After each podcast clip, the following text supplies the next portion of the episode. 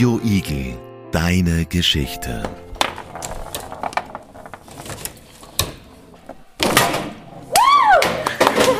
Sie haben es bestimmt erraten. In diesem Podcast tauchen wir in die faszinierende Welt des Tischfußballs ein.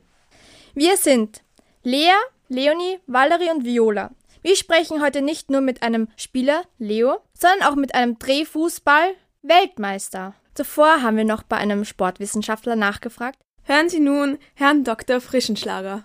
Drehfußball oder Tischfußball, das kommt ja als gesellschaftliches Partyspiel mit sehr viel Spaß daher, aber man darf gar nicht unterschätzen, welche Auswirkungen das Spiel aus trainingswissenschaftlicher Sicht hat und im Sinne der Trainingseffekte. Zum einen ist es einmal sehr schnell das Spiel, also man schult einmal auf jeden Fall die Reaktionsfähigkeit, das ist ja ganz eine wichtige koordinative Eigenschaft auch später im Straßenverkehr. Und dadurch, dass ständig unvorhergesehene Situationen auftreten und die Spieler ja darauf reagieren, trainieren müssen, trainiert man natürlich die Reflexe, einerseits die motorischen, aber auch die sogenannte kognitive Flexibilität, weil man ja ständig mit neuen Situationen konfrontiert ist, auf die man reagieren muss. Zusätzlich verbessert Drehfußball auch die Antizipationsfähigkeit, das heißt die Fähigkeit, die Bewegungen des Gegners besser einzuschätzen und schon zu prognostizieren, was kommt. Wir kennen ja das aus dem realen Fußball und das ist beim Drehfußball ähnlich.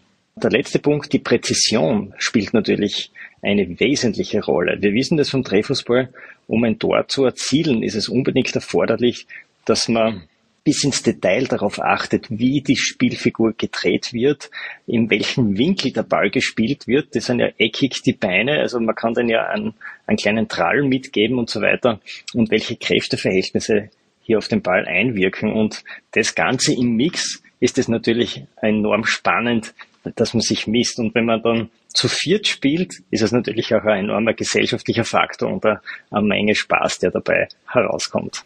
Heute im Studio haben wir einen Drehfußball-Weltmeister Benjamin Wilford und einen super ambitionierten Nachwuchsspieler Leo.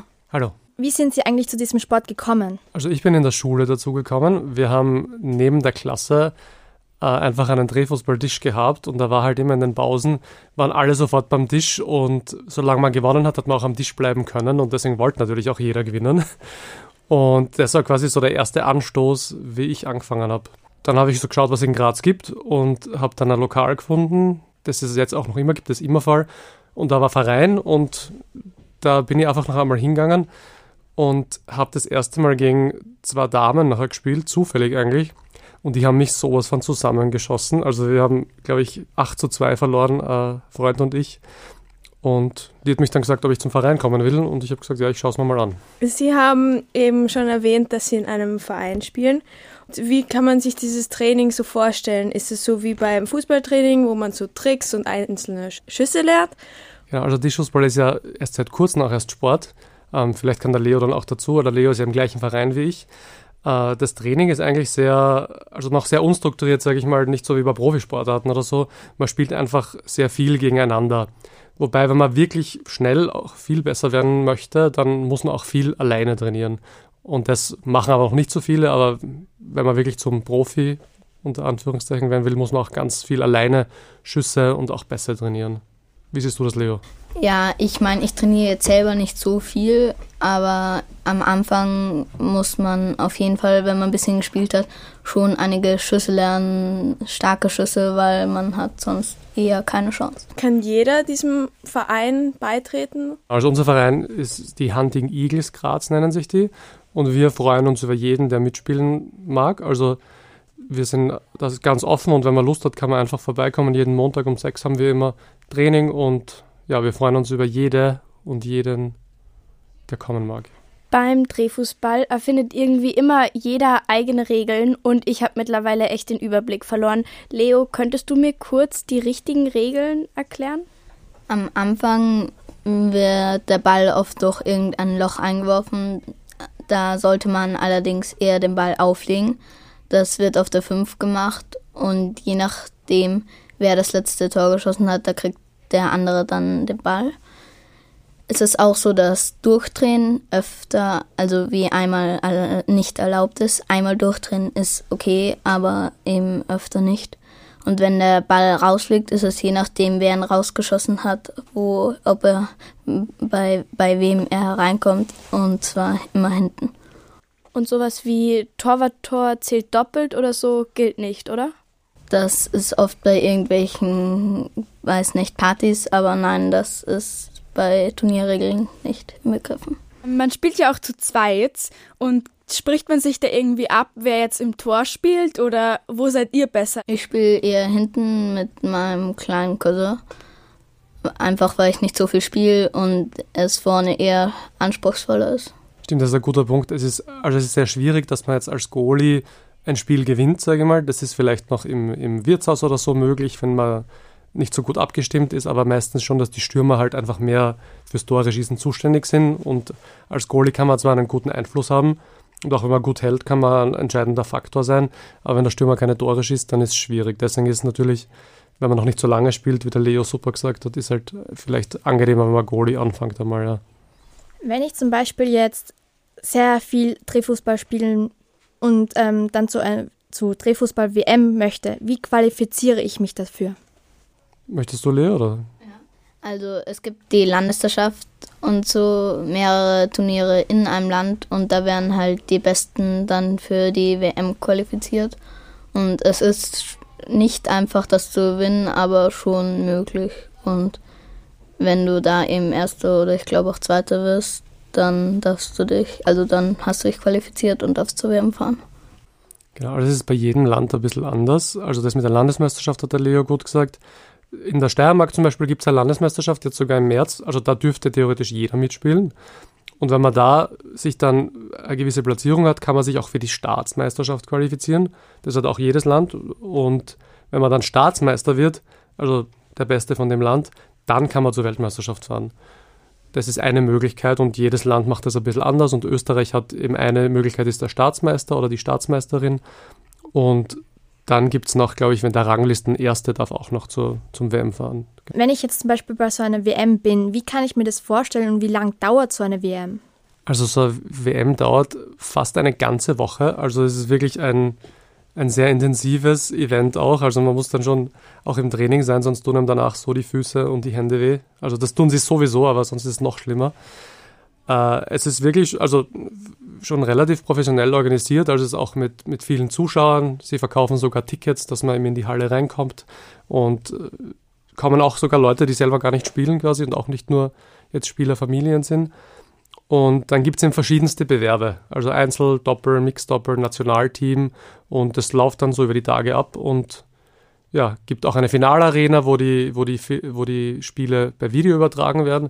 War heuer auf Twitch, glaube ich, sogar einmal 10.000 Live-Zuseherinnen. Es ist eine ganz eine eigene Atmosphäre, die wirklich sehr aufregend auch ist und, und kann auch überwältigend sein am Anfang. So ein Spiel dauert doch sicher, wenn zwei wirklich gute Spieler gegeneinander spielen, sehr lange. Wie lange kann man sich denn da überhaupt konzentrieren? Wie geht das? Wie geht's dir damit, Leo, jetzt wo du noch nicht so lange spielst? Wie lange was würdest du sagen? Also in einer Runde ist es eher kein Problem, aber ich habe schon gemerkt, ich früher und auch jetzt mein kleiner Cousin, wenn es dann am Abend ist beim Turnier, lässt irgendwann die Konzentration nach und man spielt einfach deutlich schlechter. Aber das ist eher nur bei jungen Spielern und ich glaube, dass das dann später wegfällt. Und es gibt auch Timeouts, zwei pro Mannschaft, die das Ganze noch vereinfacht. Genau, also guter, guter Punkt. Ich würde sagen, die Konzentration ist eine ganz wichtige Sache. Und ähm, weil du gesagt hast, was schneller ist, ob jetzt gute oder schlechte. Also das hängt auch davon ab, wer gegeneinander spielt. Oft ist sogar bei sehr guten Spielern, dass es sogar schneller geht, weil die einfach sehr hohe Quoten beim Tore schießen haben. Und ein Spiel kann, sage ich mal, zwischen 20 Minuten bis einer Stunde dauern. Und wie der Leo sagt, die Konzentration ist, glaube ich, einer der wichtigsten Faktoren, was auch wirklich sehr, sehr schwierig ist, wenn man wirklich stundenlang oder tagelang sogar spielt. Gibt es bei einer Weltmeisterschaft auch ähm, so Sponsoren wie bei den anderen Sportarten? Also es gibt schon auch Sponsoren, allerdings muss man sagen, zurzeit ist es eher, dass die dann äh, das Event sponsern, dass das irgendwie stattfinden kann und richtiges Preisgeld oder jetzt Spieler auch die oder Spielerinnen, die gesponsert sind, gibt es nicht. Also, oder fast nicht, sage ich mal. Ja. Warum würden Sie diese Sportart Jugendlichen empfehlen? Das kann einfach jeder machen Und was man jetzt vielleicht noch nicht so viel gesagt hat, es macht eigentlich einfach irrsinnig viel Spaß. Und egal, ob man dick, dünn, stark, schlank, jeder kann einfach spielen und jeder kann auch sehr gut werden. Also es gibt keine körperlichen Einschränkungen. Und ich glaube, wenn es einem Spaß macht, dann sollte man es auf jeden Fall machen. Aber ich glaube, das muss jeder selber ausprobieren. Wenn ich jetzt mit dem Drehfußballspielen beginnen würde und jetzt jeden Montag zu diesem Training gehen würde, wie lange würde es ungefähr dauern, bis man wirklich Fortschritte sieht? Also bei Mädchen wird es auf jeden Fall ziemlich sch deutlich schneller gehen, weil es im Mix äh, häufig Mädchen gesucht werden. Da kannst du schnell mal bei Turnieren mitspielen, auch wenn du nicht so gut bist. Und sonst, ich glaube nicht, dass es sehr lange dauert, Mitspielen kann man immer, vor allem bei den Juniorenbewerben. Aber ich weiß nicht, ein halbes Jahr, nicht lang, vielleicht auch kürzer. Also ich glaube, Fortschritte sieht man immer sofort. Also eh, wie in jeder Sportart, von Anfang an wird man mit jedem Training besser und je länger man spielt, desto langsamer dauert es dann. Aber ich sage mal, gerade in den ersten Monaten wird man massive Fortschritte merken. Also da kann man dann bald die anderen Klassenkameradinnen locker besiegen, das auf jeden Fall. Nach fünf, sechs Trainings. Sie sind ja Psychologe und gibt es da auch irgendwelche, sagen wir mal so, Tricks oder die man da so anwenden kann beim Tischfußball? Also ich würde sagen, auch wie in jeder Sportart ist die Psychologie extrem wichtig. Also auf höchstem Level ist ja so der reine Skill-Unterschied jetzt nicht mehr groß, der ist fast gleich bei allen. Und da geht es wirklich schon darum, wie gut analysiere ich den Gegner, wie stark bin ich selber mental. Das heißt, wäre ich schnell frustriert, wenn ich, wenn ich Pech habe kann ich schauen, dass ich meine Konzentration halte, kann ich den Gegner gut einschätzen. Also die Psychologie ist sehr, sehr wichtig und das ist sicher ein Vorteil, wenn man da sich gut damit befasst. Können Sie von diesem Sport leben oder ist es eigentlich nur ein Hobby? Also wenn man keine Ansprüche zum Leben hat, vielleicht schon, aber also wenn man auch eine Wohnung oder sowas haben will, dann wird es schon schwierig. Äh, also es gibt zurzeit, glaube ich, auf der Welt ein oder zwei Spieler, die wirklich davon leben können. Äh, einen gibt es einen Amerikaner, der tatsächlich dann Sponsoren bekommt, die ihm dann, die zahlen ihm zum Beispiel, dass er Turniere mit ihnen spielt. Und der kann wirklich davon leben, aber jetzt auch nicht rein von den Preisgeldern, sondern der macht quasi zusätzlich, der verkauft noch Griffbänder, die man auch benötigt zum Spielen. Aktuell, wenn man jetzt nur Turniere spielen würde, könnte man nicht davon leben. Also, Was sind genau Griffbänder? Also das ist ähnlich wie beim Tennis. Wenn man halt einfach äh, sehr viel schwitzt, sind halt die Griffe rutschig und dann kann man natürlich nicht mehr gut schießen. Und das heißt, also ich zum Beispiel schwitze sehr viel, das heißt, ich brauche unbedingt ein, äh, wie man sieht, vielleicht auch ein bisschen, äh, unbedingt ein Griffband und das ist einfach beim, im, ja, im Profisport hat jeder ein Griffband und, und das ist einfach notwendig, ja. Die muss man auch wechseln und ja, ist ein wichtiges Detail. Wir haben bei uns in der Schule auch einen Drehfußballtisch. Der ist jetzt zwar schon ziemlich alt und ziemlich kaputt, aber gibt es einen Unterschied zwischen solchen, die bei Partys verwendet werden und so Profitischen? Ja, auf jeden Fall. Das, was wir haben, ist zwar auch ein Galando, aber ein ziemlich alter. Es gibt mittlerweile auch immer wieder neue Bälle und es gibt auch bei Profitischen ziemlich, also fünf oder sechs verschiedene. Galando, ist das eine Marke oder? Das ist eine, eine Tischart, die in Österreich verwendet wird. Mittlerweile gibt es hier allerdings auch den Leonhard, das ist der Tisch von Deutschland. Genau, also wenn ich da kurz dazu noch sagen, es gibt eben fünf verschiedene Tische, die auf der ganzen Welt gespielt werden. Und eben wie der Leo schon gesagt hat, der Leonhard ist der deutsche Tisch. Dann Galando wird in Österreich gespielt. Dann gibt es noch einen eigenen französischen, der heißt Monzini. In Amerika der Tornado und in Italien gibt es noch den Roberto Sport. Ja. Wie lange gibt es eigentlich das Tischfußball schon und ähm, von wo kommt es überhaupt? Das ist eine super Frage, auf die ich keine gute Antwort habe. Aber also ich kann sagen, ich habe selber mir mal ein bisschen damit befasst. Ich glaube, es kommt irgendwo aus England, hat da mal jemand das patentiert. Ich glaube, das war 1800 irgendwas oder Anfang 1900. Und das war der, ich glaube, der hat als erster einmal das Patent für diesen Tischfußballtisch hergestellt. Und wie es dann weitergegangen ist, kann ich leider wirklich nicht sagen. Wir haben uns ein paar Videos angeschaut von so richtigen Profis beim Spielen und uns ist aufgefallen, wie schnell diese Bälle sind. Also uns ist, also wir haben die ganz oft einfach nicht gesehen. Äh, wissen Sie oder weißt du, was für ein Topspeed so ein Ball erreicht? Äh, ich glaube, im Schnitt sind es zwischen äh, 25 und 40 km/h. Also je nachdem, also ich weiß zufällig bei einem Spiel von mir vor einem Jahr, da haben sie öfter mitgemessen und da war es zwischen 29 und 36 km/h. Radio Igel. Radio Igel. Deine Geschichte.